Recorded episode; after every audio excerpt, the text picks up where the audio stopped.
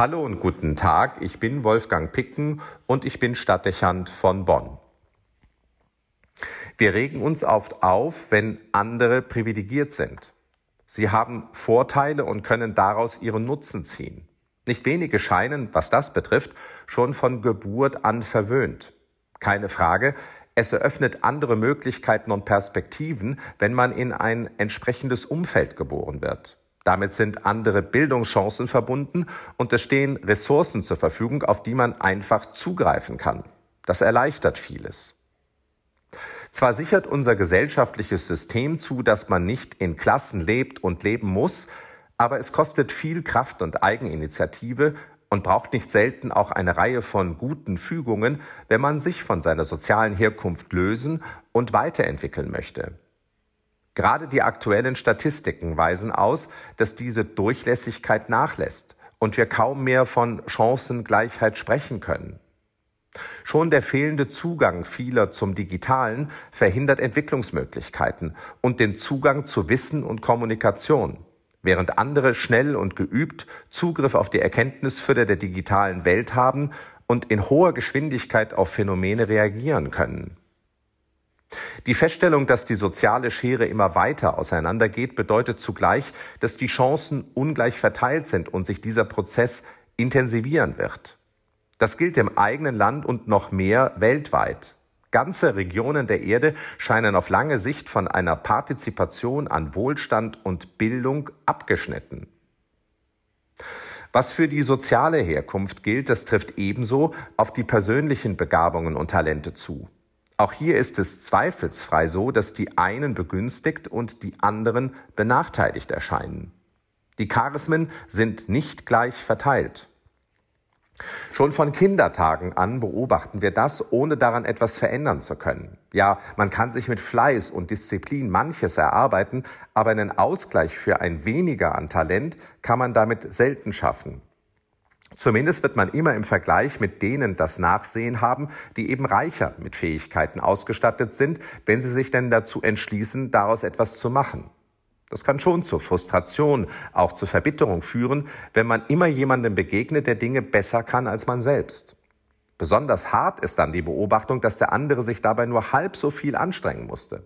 Wir wissen, hier liegt der Ursprung von Neid und Missgunst, was bekanntermaßen die Quelle allen Übels sein soll. Nun, wie geht man mit diesen Unterschieden um und hält man die vermeintliche Ungerechtigkeit in der Zuteilung von Talenten und im Zugang zu den Ressourcen und Chancen aus, ohne unglücklich zu werden? Wie verträgt man aber auch, wenn man immer wieder begünstigt ist, ohne es sich eigentlich verdient zu haben? Es ist nicht unverständlich, wenn Menschen Probleme haben, diese Ungerechtigkeit zu ertragen und sie am Ende sogar Gott zum Vorwurf machen. Man wird vermutlich darauf keine befriedigende und schon gar keine endgültige Antwort geben können.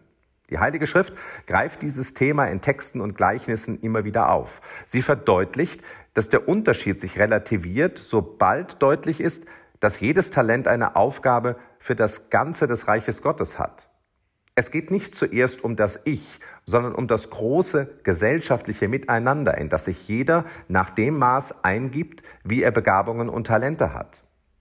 Damit steht nicht der Vergleich und die Konkurrenz im Mittelpunkt, sondern das gemeinsame Ziel, in das sich jeder nach seinen Fähigkeiten einbringt. Paulus macht das mit dem Bild des Körpers deutlich, an dem jeder seinen Platz finden und einnehmen muss und dann seine unverzichtbare Bedeutung für das Ganze hat. In diesem Bild wird klar, dass, damit der ganze Organismus gut leben kann, der Kopf am Ende so bedeutsam ist wie die Pore der Haut. Es braucht jedes Talent, und um im Bild zu sprechen, jeden Menschen. Ein anderer Aspekt kommt heute im Evangelium dazu. Lukas berichtet, wie Jesus zu seinen Jüngern im Gleichnis vom Verwalter und seinen Knechten spricht und auf die Frage des Petrus eine Deutung dieses Bildes vornimmt. Da heißt es dann schließlich, wem viel gegeben wurde, von dem wird viel zurückgefordert werden. Und wem man viel anvertraut hat, von dem wird man umso mehr verlangen. Damit kommt die Verantwortung ins Spiel. Kurzum, mehr Talente bedeuten mehr Verantwortung und Rechenschaftspflicht. Damit wird erkennbar, dass Betrachtet man es gewissenhaft und von der Zielperspektive einer gemeinsamen Sache und einer Verantwortung vor Gott und dem Nächsten mit einem Mehr an Begabung und Möglichkeiten auch die Last einer höheren Verantwortung verbunden ist. Das sehen natürlich manche nicht, weil sie ihre Chancen nur für sich selbst nutzen, aber das ändert nichts an der Aussage. Also würde einer ungleichen Verteilung von Talenten eine ungleiche Verteilung von Verpflichtungen entsprechen. Damit wäre die Ungerechtigkeit in hin gewisser Hinsicht aufgelöst, auch wenn man das persönlich nicht immer so empfinden wird. Ich für meinen Teil jedenfalls möchte sagen, dass ich mir angesichts der Verantwortung, die Begabung und Konzentration von Möglichkeiten bedeutet, nicht selten denke, dass es gut ist, wie es ist. Denn ich würde die Verantwortung mancher nicht tragen und später einmal dafür Rechenschaft ablegen wollen.